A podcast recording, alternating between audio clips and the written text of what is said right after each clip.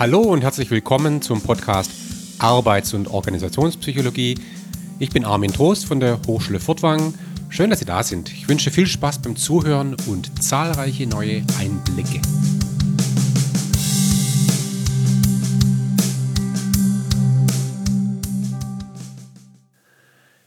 Ja, in dieser Episode sprechen wir über das Thema Feedback oder zu Deutsch Rückmeldung. Und es dürfte klar sein, dass Feedback grundsätzlich etwas Wichtiges ist. Übrigens nicht erst seitdem wir uns in der Arbeitswelt damit beschäftigen, sondern im Grunde seitdem es Leben gibt. Mit Feedback ist eine, ein, ein Prozess ähm, oder ein Phänomen, das, das eine Voraussetzung ist für, für, für alle lebendigen Systeme überhaupt. Also insbesondere ne, das Thema negatives Feedback. Äh, negatives Feedback jetzt nicht im sozialen Sinne. Also im sozialen Sinne wird man sagen, negatives Feedback ist sowas wie vielleicht auch mal konstruktives Feedback.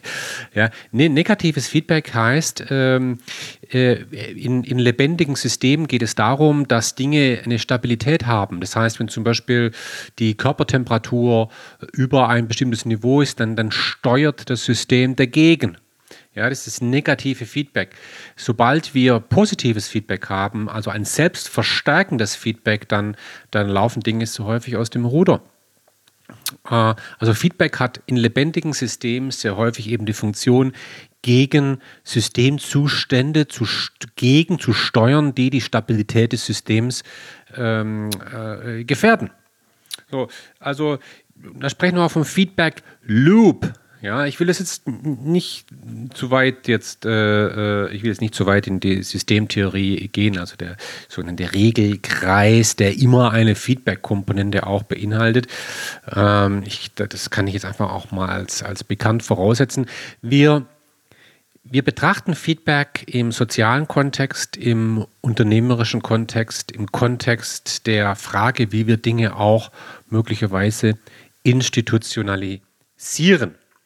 Und ähm, dazu müssen wir mal kurz drauf schauen, worüber wir hier eigentlich reden. Und es gibt eine, eine wunderschöne Taxonomie eine verbreitete Taxonomie von, von Feedback-Arten, auf die will ich zunächst mal eingehen, weil wir nämlich dann im weiteren Verlauf nur über bestimmte Feedback-Arten auch sprechen werden. Und ähm, man spricht ja auch von Feedback-Ebenen. Ähm, und ich will es jetzt mal an verschiedenen Beispielen festmachen. Wir unterscheiden die Ebenen Person, Selbstregulation, Prozess und Ergebnis. Ja? So, ähm, und ich mache es mal Beispiel, am Beispiel fest eines Vertriebsmitarbeiters oder einer Vertriebsmitarbeiterin. Wir könnten auch jeden anderen Job nehmen, aber jetzt machen wir es mal daran, weil ich glaube, das kann man sich den auch ganz gut vorstellen. Das Beispiel ist auch, denke ich, ganz gut geeignet. Und ähm, jetzt stellen wir mal vor, eine Person sagt zu einer anderen Person, nämlich zum Vertriebsmitarbeiter, ey, du bist ein echt guter Vertriebler. bist ein Rainmaker, wie man so schön sagt, dann ist es eine Rückmeldung über die Person. Ich sage etwas über die Person aus, über die Person und ihre Merkmale. Ja? Du bist ein super Vertriebler, du bist ein super Golfer, ey, du bist ein super Gitarrist. okay, cool. Also mal eine, eine Rückmeldung wie andere einen möglicherweise wahrnehmen. Als Person. Ähm, eine ganz andere Rückmeldung wäre zum Beispiel sowas, wenn ich einem Vertriebler sage, hey du, wenn du zukünftig mal wieder einen Deal abschließt, ja, dann darfst du dich freuen, das ist schön, aber, aber äh, häng's mal nicht zu hoch. Geh mal nicht davon aus, dass es jetzt immer so weitergeht. Äh, lern aus den Erfolgen ja, umgekehrt übrigens, wenn du mal etwas versemmelst, ja, wenn du einen Deal nicht abschließt, wenn dir der Erfolg nicht gelingt, dann nimm das mal nicht zu persönlich. Äh, denk drüber nach, was du zukünftig besser machen könntest. Ja, das ist ein Feedback in Bezug auf die Selbstregulation. Wie geht ein Mensch mit Erfolgen oder Misserfolgen um? Ja? Nimm es nicht zu persönlich. Lerne daraus. Hänge die Erfolge nicht zu hoch. Gewöhn dich nicht an den Erfolg. Ähm, ja, wie geht man damit um? Wie reguliert sich eine Person selbst? Also da wird sozusagen Feedback zu einer Art Metaregulation. Ja, Feedback über die eigene Regulation des Wahrnehmens und des Verhaltens. Ähm, Ne, und äh, das ist eine sehr spezielle Ebene. Also kann man auch zum Beispiel im Sport sagen, hey, du müsstest dich viel häufiger mal selbst hinterfragen. Ja, beispielsweise. Du, du glaubst, du bist der Beste, aber vielleicht bist du es gar nicht. Du musst dich mal hinterfragen. Ja? Oder umgekehrt, zweifel doch nicht immer an dir, ja? sondern vertrau mal auf das, was du kannst und baue darauf auf. Das ist Selbstregulation. Die dritte Ebene spielt sich ab auf der Ebene des, des Prozesses. Da geht es wirklich um das Verhalten, das jemand zeigt, um eben bestimmte Ergebnisse zu erzielen. Also wenn zum Beispiel, ähm, wenn ich einem, einer, einer Vertriebsmitarbeiterin oder einem Vertriebsmitarbeiter äh, so einen Satz sage wie, du hör mal, äh, es wäre besser, wenn du nächstes Mal zu Beginn einer Präsentation auf die Bedürfnisse der Kunden eingehen würdest. Ja, in Klammer, anstatt sofort mit der Lösung oder mit unserem Produkt ähm, zu beginnen. Dann ist es ein Feedback in Bezug auf das konkrete Verhalten, darauf, wie jemand etwas tut. Ja, der Prozess, das Verhalten. Oder ne, jetzt bleibt man aber beim Sport. Sport ist da manchmal ganz geeignet, um Dinge klar zu machen. Ja, ist jetzt auch zwischenzeitlich durchgedrungen, dass ich mich mit Golf beschäftige. Ich spiele sehr gern Golf. Und was Trainer da eben sehr häufig machen, ist, sie geben einem ein Feedback zu dem, was man tut. Ja, nämlich zum Schwung. Die sagen, guck mal, du kommst sehr stark von außen mit deinem Schläger und das verursacht eben das und das. Äh, wenn du es schaffst, mehr von innen zu kommen, dann hättest du so und so. Das ist ganz klar ein Feedback zum Prozess, wie man Dinge tut. Ja. Ähm, die nächste Ebene, um beim Golf zu bleiben, ist das Ergebnis an sich. Das wäre beim Golf ganz einfach äh, der Ballflug. schlage ich ihn weit, schlage ich ihn gerade, schlage ich, treffe ich äh, komme ich mit dem Ball dort an, wo ich, wo, ich, wo, ich, wo ich landen möchte. Das ist ganz einfach das Ergebnis. Und im Vertriebskontext ist es ganz einfach die Frage, ja, habe ich am Ende das Ergebnis erreicht, das ich wollte, habe ich den Deal abgeschlossen oder nicht? Und natürlich ist auch so ein, ein Ergebnis immer auch eine Rückmeldung, weil ich daraus schließe, okay, wenn das Ergebnis das ist, was ich erreichen wollte, dann, dann, dann muss ich möglicherweise nichts verändern. Und dann mache ich das weiter so. Und, das, und, und, und, wenn ich mein Ergebnis nicht erreiche, dann muss ich ganz offensichtlich etwas verändern. So, und das ist, äh, das ist Ergebnis. Ähm, also, ich kann Feedback geben auf der Person, über die Person. Ich kann Feedback geben in Bezug auf die Selbstregulation, den Umgang mit Erfolgen und Misserfolgen. Ich kann Feedback geben auf der Ebene des Prozesses, also wie jemand etwas tut. Und man kann Feedback erhalten in Bezug auf das Ergebnis, das man erzielt. So, das sind die vier verschiedenen Ebenen. Ist auch mal interessant, äh, einfach mal festzustellen, dass wenn wir über Feedback sprechen, dass es da nicht das Feedback gibt, sondern eben äh, ja, verschiedene Arten. Das ist jetzt auch schon mal vielleicht hilfreich, bei manchen Themen eine gewisse Differenzierung an den Tag zu legen. Und jetzt gibt es natürlich schon seit vielen Jahren Feedback-Forschung. Und ähm, man ging der Frage nach, auf welchen Ebenen ist Feedback eigentlich am wirksamsten? Ja, ist es Person, Selbstregulation, Prozess oder Ergebnis? Und die, wie immer, in der Wissenschaft sind Ergebnisse selten eindeutig. Manchmal widersprechen sie sich. Aber wenn man mal alle Forschungsergebnisse so, so meta-analytisch sozusagen äh, übereinander legt und dann mal drauf guckt und sagt, Mensch, was ist jetzt eigentlich die Ebene, wo Menschen am ehesten lernen, wo sich Menschen am ehesten entwickeln, dann kommt man ganz klar zu dem Schluss, dass es die Prozessebene ist. Also die Ebene, wo jemand etwas tut. Hm? So, das ist schon mal, schon mal eine ganz wichtige Feststellung, ähm, weil, da, da komme ich ja noch drauf, ähm, es, es, es bringt vielleicht weniger etwas, wenn einmal im Jahr im jährlichen Mitarbeitergespräch die Führungskraft zum Jürgen sagt, hey, du bist ein super Vertriebler. Ja, hier A. Ne? Nicht B, nicht C, sondern A. Dann, dann jetzt abgesehen davon, dass sich daraus Konsequenzen ableiten, ist das vielleicht gar kein Urteil, aber zumindest ist es ist ein Feedback, das vielleicht nicht das Hilfreichste ist, sondern wenn äh, wie im Rahmen von Learning on the Job äh, ein, ein, eine, eine Mitarbeiterin, ein Mitarbeiter konstantes, direktes, zeitnahes Feedback erhält zu konkreten Verhaltensweisen. Ja? Beginne das nächste Mal, du hast bei der Präsentation mit der Lösung begonnen und nicht mit dem Kundenproblem.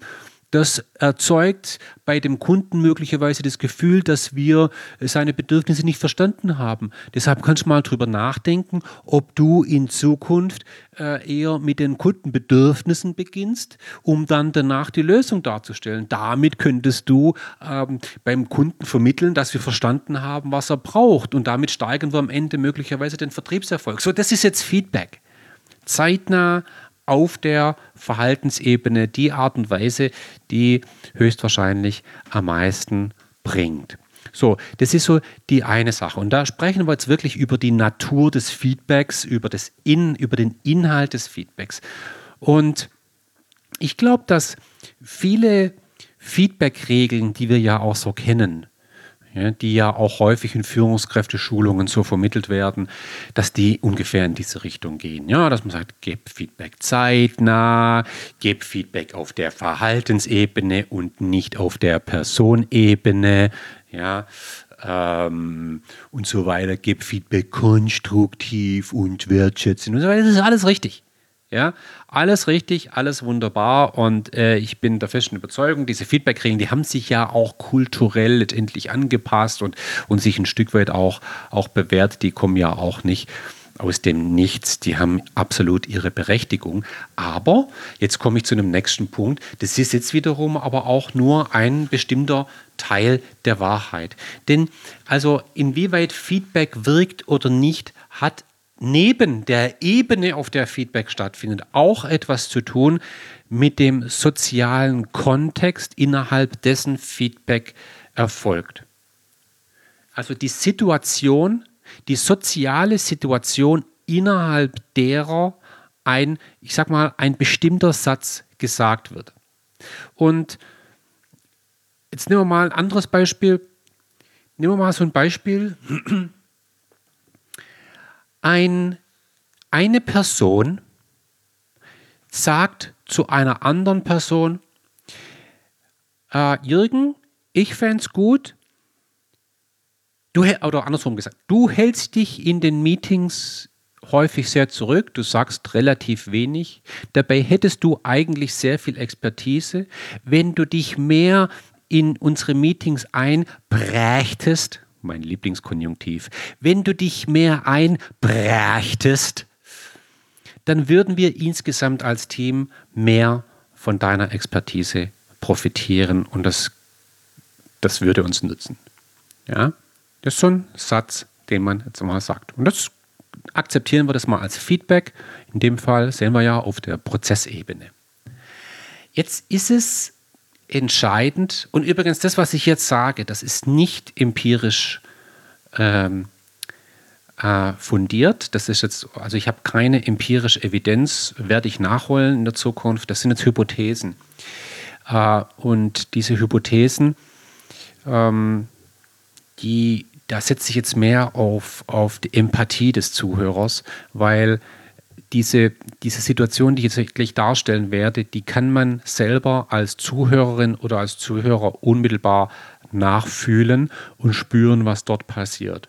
Also in, in gewisser Weise ist das, was ich jetzt sage, äh, vielleicht mit Vorsicht zu genießen. Es ist eine Hypothese, ähm, von der ich natürlich annehme, dass sie wahr ist, ja, solange empirische Befunde nicht das Gegenteil äh, äh behaupten. Ob das jetzt im Sinne von Karl Popper die richtige Herangehensweise ist, ist es da, da selbst mal dahingestellt. Aber egal. So, genug der Wissenschaftstheorie. Eine Person sagt einer anderen Person diesen Satz. Wenn du dich mehr im Meeting einprächtest, dann würden wir alle mehr davon, von deiner Expertise profitieren.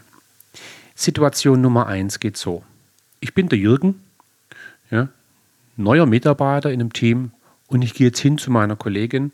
Ich sage, hey Sabine, ähm, bin ja jetzt neu hier und habe jetzt zwar etliche Meetings mitgemacht. Sag mal, gibt es eigentlich irgendwas, was ich besser machen könnte? Und dann sagt sie genau diesen Satz, wenn du dich mehr einbrächtest und so weiter. Ja. Womit haben wir es hier zu tun? Das ist jetzt eine, ein nachgefragtes Feedback. Solicited Feedback. Ich als Feedbacknehmer frage die Feedbackgeberin, ich bitte sie um Feedback. Ich hole aktiv Feedback ein und jetzt bekomme ich das Feedback. So. Okay? Und was jetzt passiert ist folgendes, ich erhalte dieses Feedback und, und jetzt habe ich die Chance zu reflektieren, ob das für mich Sinn macht, was die Feedbackgeberin mir sagt. Und ich kann daraus intrinsisch für mich Konsequenzen ableiten. Ich kann es aber auch lassen. Das Feedback gehört jetzt mir und ich reflektiere, was das für mich und mein zukünftiges Verhalten bedeutet. Jetzt gehen wir mal zur zweiten Konstellation. Sabine passt mich ab nach einem Meeting und sagt, ey Jürgen, ey, hast du mal eine Minute? Sag, ja, was ist los? Ja. Und dann sagt sie genau diesen Satz.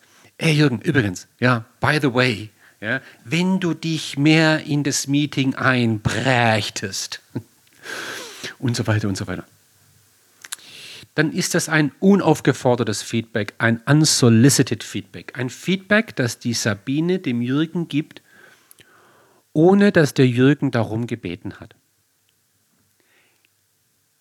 Gleicher Inhalt, ja, gleiche Ebene, möglicherweise die gleiche Einhaltung der altbekannten Feedback-Regeln, aber jetzt haben wir es mit einer anderen Konstellation zu tun. Ja, man kann das empathisch nachempfinden. Ein unaufgefordertes, konstruktives Feedback. Ähm, da besteht jetzt ein Risiko.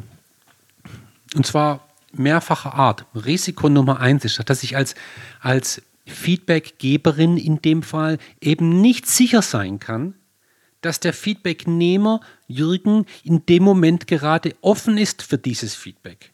Ich gehe davon aus, aber ich kann mich darin täuschen.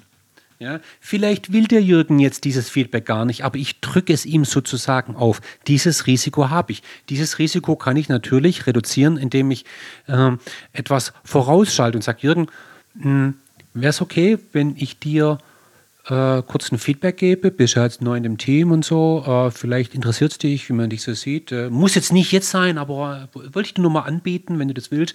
Jetzt gebe ich sozusagen dem Jürgen die Einladung, die Chance, selbst aktiv das Feedback einzufordern und dann haben wir Situation Nummer eins. Ja, sowas kann ich machen und das würde ich übrigens in der Praxis auch raten. Ist es okay, wenn ich dir mal ganz kurz was sage? Muss nicht, aber nur wenn du willst. Ne? So. Es gibt übrigens Kulturen, ja, ich will mich da jetzt nicht outen als äh, interkultureller Experte, das weiß ich, aber ich, soweit ich weiß, gibt es gewisse Kulturen, wo sowas gar nicht geht. Also ein unaufgefordertes, konstruktives, also in Klammern negatives Feedback ist einfach nicht drin. Das, das, das tut man nicht. Ja?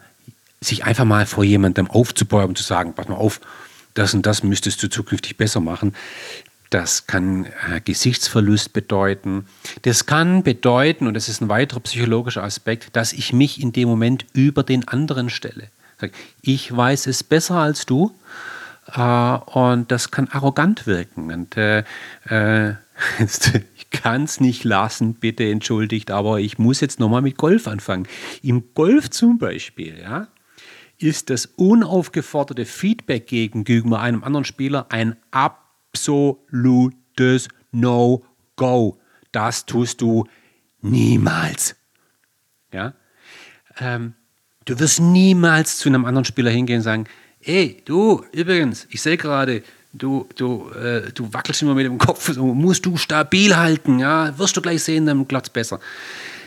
Ich meine, das kennt jeder Golfer. Du siehst da auf der Driving Range, das ist so der Bereich, wo man, wo man trainiert, immer wieder die anderen. Und du siehst immer die Fehler der anderen. Und manchmal denkst du, oh, ich müsste ihm das jetzt echt mal sagen. Mein Gott, der haut da ein Körbchen Bälle nach dem anderen raus und macht immer den gleichen Fehler. Jetzt muss ich da hingehen und sagen, hey, hör dich auf, das so zu machen. Wenn du das so machst, ist es besser. Wirst sehen.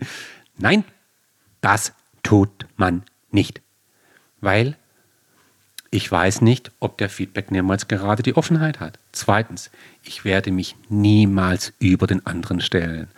Und es hat einen Grund, weil später sieht er mich irgendwo im Abschlag. Und ich sehe, wie er mich sieht. Oder sie, ja? Wie ich jetzt im Abschlag stehe und weiß ich, okay, ich habe diese Person belehrt kürzlich, jetzt will sie sehen, ob ich es besser kann. Das setzt mich unter Druck und das will ich nicht haben. Ja. Also, unaufgefordertes Feedback. Ist kritisch. Ja. Okay, jetzt kommt die dritte Konstellation. Sabine ähm, sagt zu Jürgen, wenn du dich in dem Meeting mehr einprächtest und so weiter und so weiter.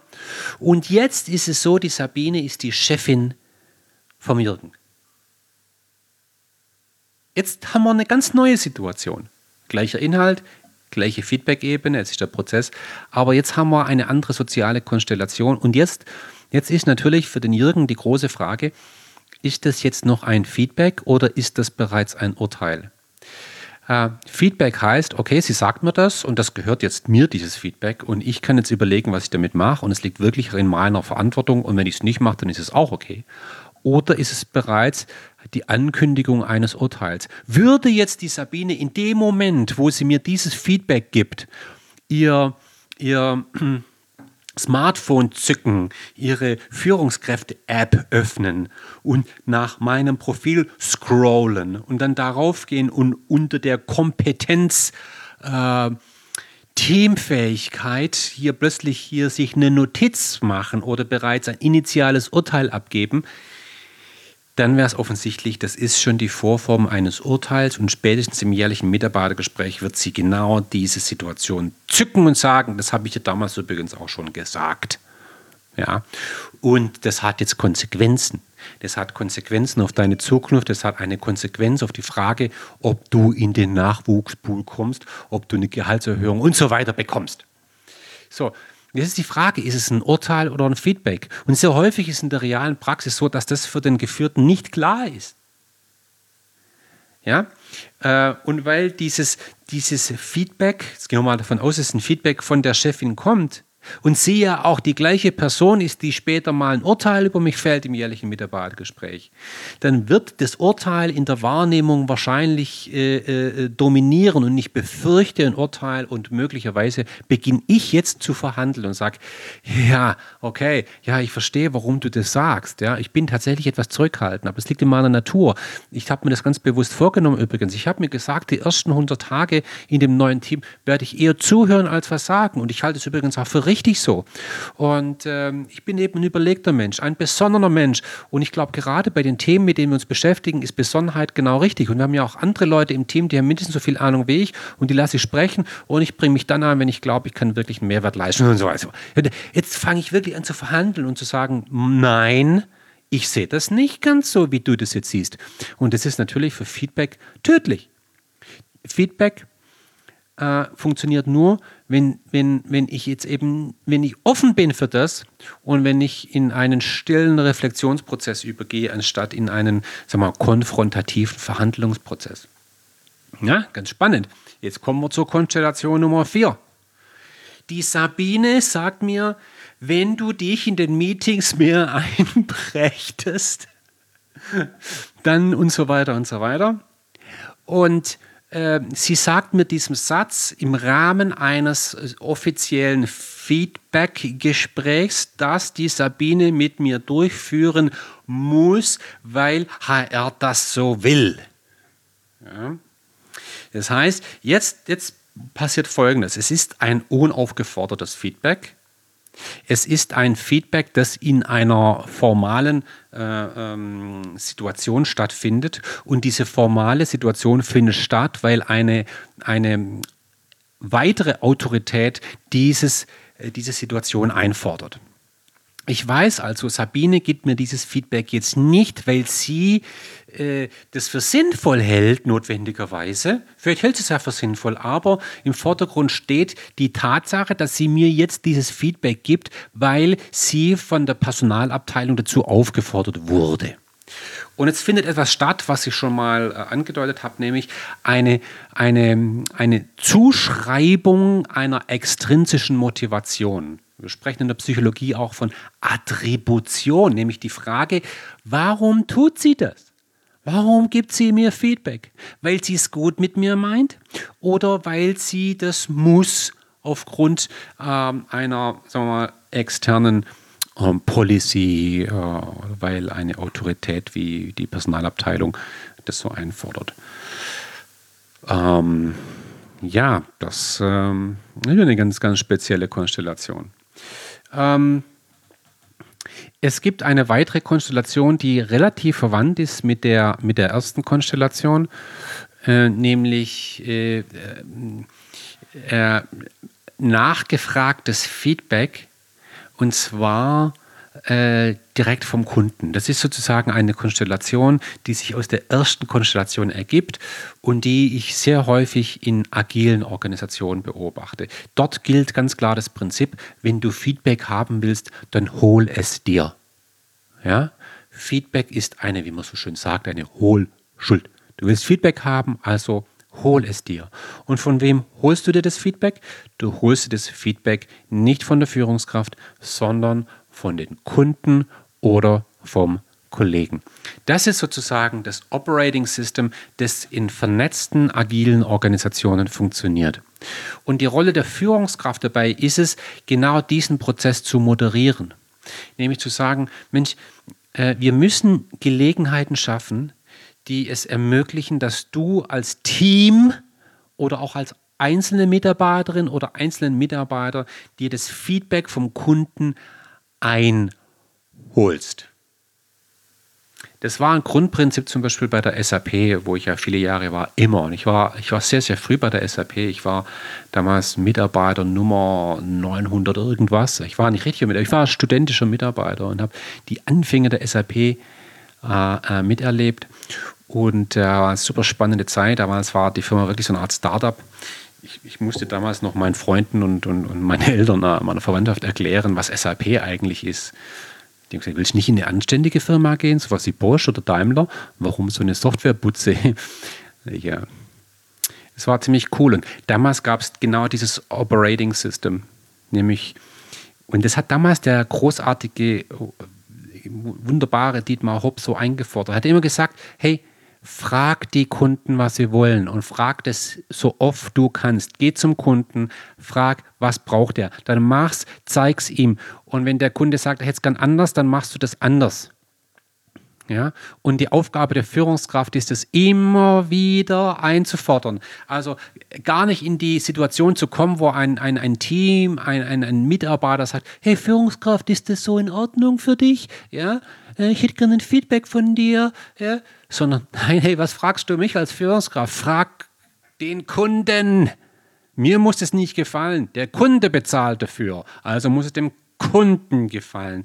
Und, und, und bitte frage, hol dir das Feedback ein. Das ist eine, eine Grundhaltung rund um das Feedback. Und ich, ich erlebe das ja so häufig. Ja? Ich habe ja auch viel mit dem Thema Mitarbeiterbefragungen zu tun gehabt, in vielen Unternehmen Mitarbeiterbefragungen durchgeführt. In meiner früheren Zeit, als ich noch wissenschaftlicher Mitarbeiter an der Uni Mannheim war, damals bei Professor Bungart viele Mitarbeiterbefragungen gemacht und auch infolgedessen habe ich viele Mitarbeiterbefragungen erlebt. Und da kommt ja sehr häufig raus, dass dann 80 Prozent oder so der, der Beschäftigten sagen, ah, sie bekämen zu selten Feedback. Und, und da muss ich echt, da muss ich mich echt zusammenreißen, heute noch, wenn ich sowas höre, weil ich denke, Mensch, ihr seid doch alles erwachsene Menschen. Und, und wenn ihr Feedback haben wollt, dann holt es euch doch. Und, und pinst da nicht rum. Ja? Also, und äh, das ist, das ist im Grunde das Operating Model rund um, äh, rund um Feedback, das äh, aus meiner Überzeugung am besten funktioniert. Die beste Art und Weise, Feedback zu erhalten, ist äh, Feedback aktiv einzufordern. So, und ich will an der Stelle nochmal das hervorheben. Feedback ist nun eben was anderes als ein Urteil. Ja?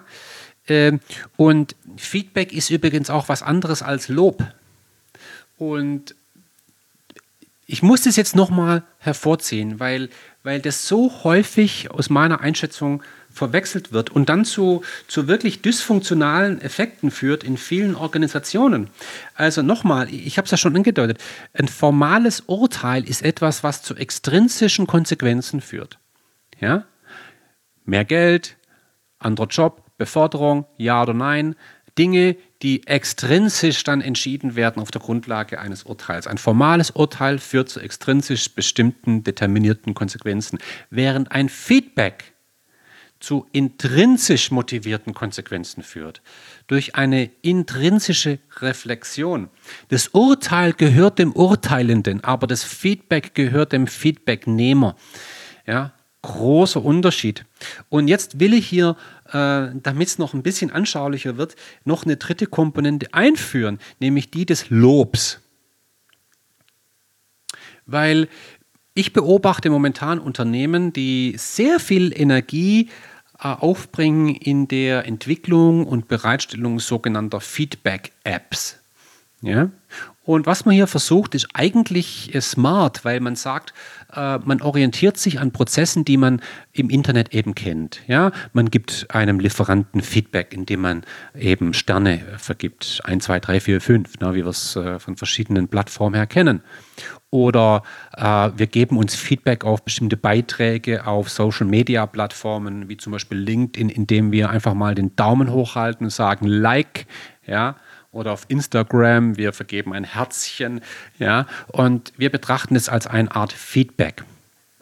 Ja, und das ist die smarte Idee zu sagen, lasst uns doch auf einer Verhaltensweise, auf einer Gewohnheit aufsetzen, die für Menschen offenbar naheliegend ist und natürlich ist im Alltag und, und so etwas nutzen, damit die Kolleginnen und Kollegen sich auch gegenseitig Feedback geben können. Der Punkt ist jetzt aber folgendes. Was dort gegeben wird, ist ganz selten Feedback. Da fallen ganz selten so Sätze wie, wenn du dich in dem Meeting mehr einbrächtest, sondern da gibt es halt ein Like. Und das ist, ein Like ist kein Feedback, sondern ein Lob. Lob. Das ist etwas anderes. Und jetzt lasst uns das nochmal kurz durchdeklinieren. Was ist der Unterschied zwischen einem Urteil und einem Lob? Fangen wir mal damit an. Zu Feedback und Lob komme ich gleich. Ein formales Urteil ist immer formal, deshalb heißt es formales Urteil und es ist regelkonform und es ist geplant. Ja? Das fällt niemals vom Himmel. Also ein Urteil im Gerichtssaal ist regelkonform. Das passiert auf dem Gesetz hoffentlich, ja, solange wir uns nicht im wilden Westen bewegen. Ja. Die Vergabe von Noten an der Hochschule oder in Schulen erfolgt nach Regeln. Und die Einschätzung, ob ein Mitarbeiter jetzt ein A-Player ist oder nicht, erfolgt hoffentlich nach Regeln und nicht einfach mal so spontan. Ja. Bei Lob ist genau das Gegenteil der Fall. Lob ist informell und muss es so sein. Ungeplant und unaufgefordert. Ja, ja. also ich, ich hatte neulich mit einem Unternehmen zu tun, großartig. Die haben eine Mitarbeiterbefragung durchgeführt und ähm, da kam dann wieder raus, ja, die Leute vermissen nicht nur Feedback, ne, mi, mi, mi, mi, mi, mi, mi, sondern auch Wertschätzung und so. Ja, das Übliche. Und, und dann kam man, nachdem man einen Berater konsultiert hat, auf die glorreiche Idee, so etwas zu machen wie ein Lobgespräch ein Lobgespräch. Ja, die Idee ist ganz einfach, typisch eigentlich. Ja, sagen, wenn die Führungskräfte ihre Leute nicht loben, dann müssen wir sie halt dazu zwingen. Ja, und die Idee war dann zu sagen, immer an einem bestimmten, am ersten, ich weiß nicht mehr genau, wie es war, aber so ungefähr in der Richtung, immer am ersten Montag im Monat ist ein Lobgespräch angesetzt. Da muss die Führungskraft den Mitarbeiter loben. Ja? Und äh, vielleicht äh, äh, äh erinnern Sie sich an, an, eine Geschichte, die ich äh, in einer anderen Episode erzählt habe. Das ist diese Geschichte von dem Mann, der seiner Frau Blumen schenkt. Sobald man so etwas zur Pflicht macht, wird es eigentlich ad absurdum geführt. Es funktioniert ja nicht mehr. Ein verpflichtetes Lob ist kein Lob mehr. Das, das ist vorbei. Ja? Mit einem Lobgespräch mache ich Lob eigentlich unmöglich. Ja, Lob muss informell sein, im Gegensatz zum formalen Urteil. Jetzt vergleichen wir mal Lob mit Feedback. Feedback muss aufgefordert sein. Am besten. Das beste Feedback ist, dass ich selber einhole. Lob hole ich mir niemals selber ein. Auch das würde Lob unmöglich machen. Ja? Also, also wenn, wenn ein, eine Mitarbeiterin, ein Mitarbeiter der Führungskraft sagt, hey, könntest du mich mal häufiger loben?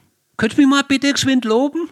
Und jetzt lobt die Führungskraft, ja, hast du gut gemacht, stimmt, ich lobe dich jetzt mal. Ich lobe dich jetzt, lob, lob, lob, komm. Ich, ich, ich klopfe dir jetzt mal kurz auf die Schulter, wäre das okay? Hey, great job, man. Ja? Was soll das denn? Ja? Vollkommen absurd. Lob muss unaufgefordert sein, während Feedback soll aufgefordert sein. Und Lob übrigens ist natürlich eine Form sozialer äh, operanter Konditionierung. Ähm, äh, wir wollen, dass die andere Person ein bestimmtes Verhalten häufiger zeigt. Das ist also ein, ein, ein verstärkender Prozess. Ja, ich konditioniere in dem Fall in, in, gewisser Weise.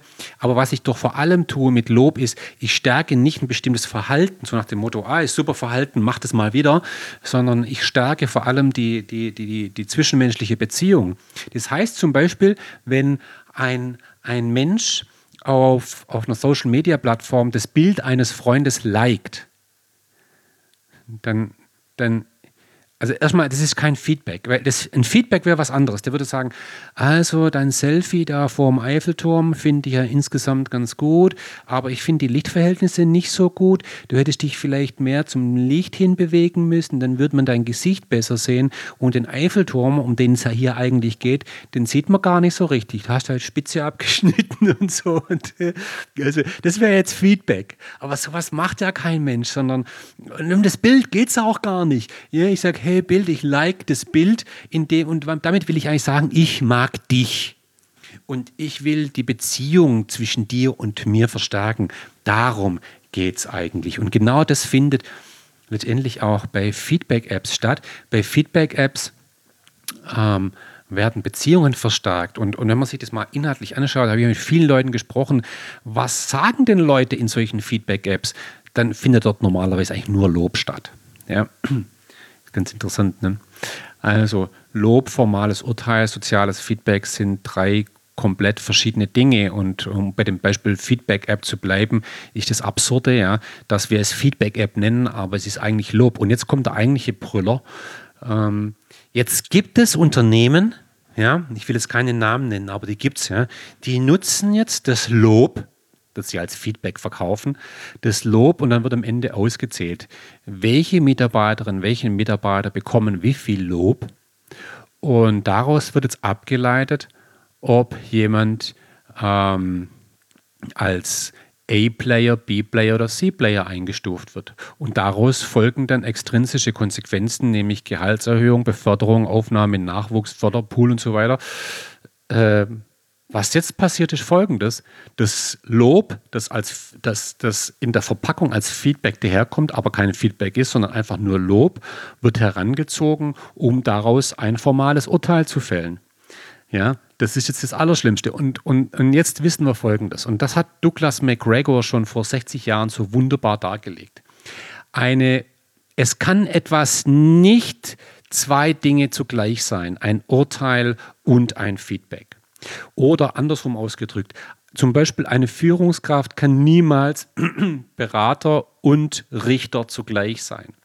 Wenn eine Führungskraft versucht, beides zu sein, wird sie am Ende nur noch als Richter wahrgenommen. Das heißt, wenn ich eine Feedback-App habe, die im Grunde Lob generiert und ich das Lob nehme, um daraus formale Urteile zu generieren, dann bleibt am Ende nur noch das formale Urteil übrig. Das formale Urteil ist immer stärker als das Lob, weil die Menschen formale Urteile fürchten und weil sie wissen, formale Urteile führen zu extrinsischen Konsequenzen.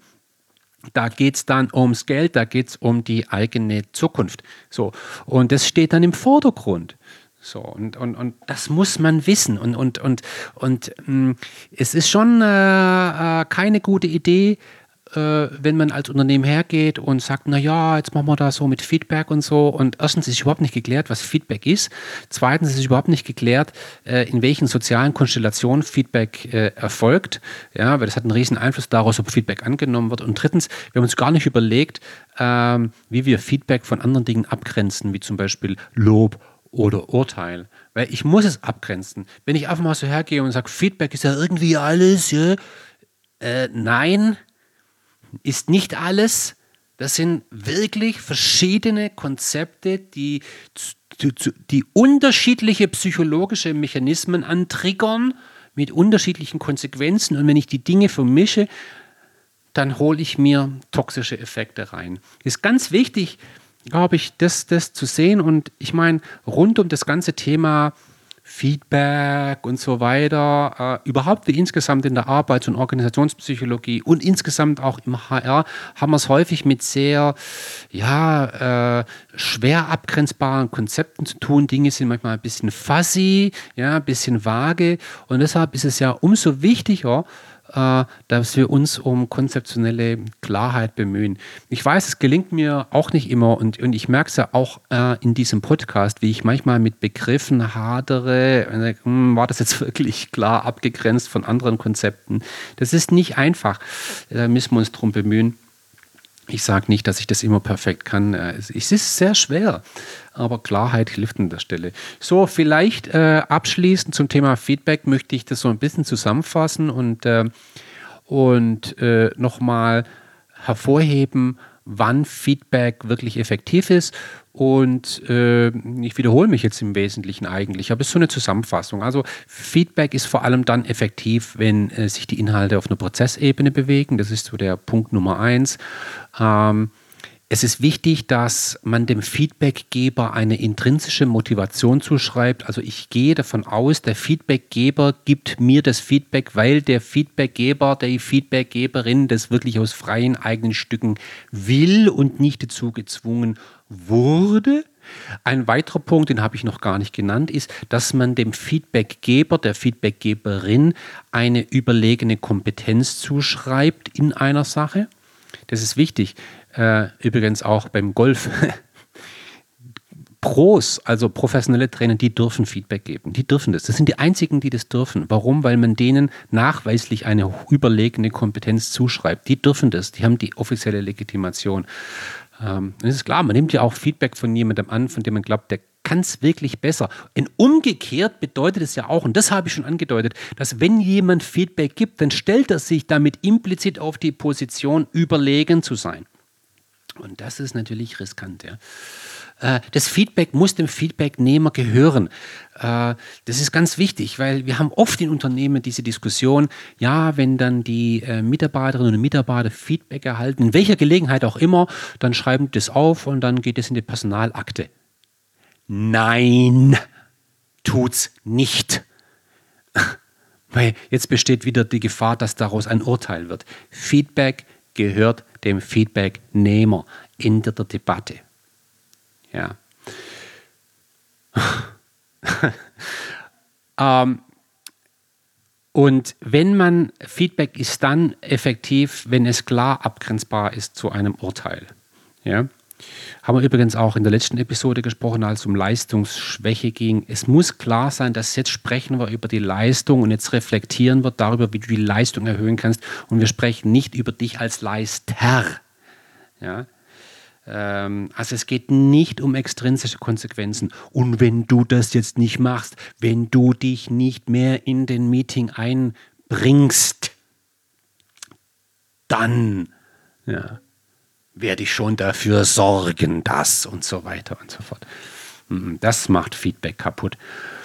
Und natürlich, wenn man Feedback-Regeln einhält. Ich will die ja jetzt nicht äh, hier komplett ignorieren, das wäre unfair. Also, und bei den Feedback-Regeln haben wir natürlich so Dinge wie, muss konstruktiv sein, zeitnah, am besten spezifisch und natürlich respektvoll, ist doch klar. Ja. Ähm, insgesamt würde ich mal sagen, gilt eben die goldene Regel, Feedback ist vor allem dann effektiv. Und damit können wir ganz viele Regeln übrigens erschlagen, wenn der Feedbacknehmer aktiv Feedback einfordert.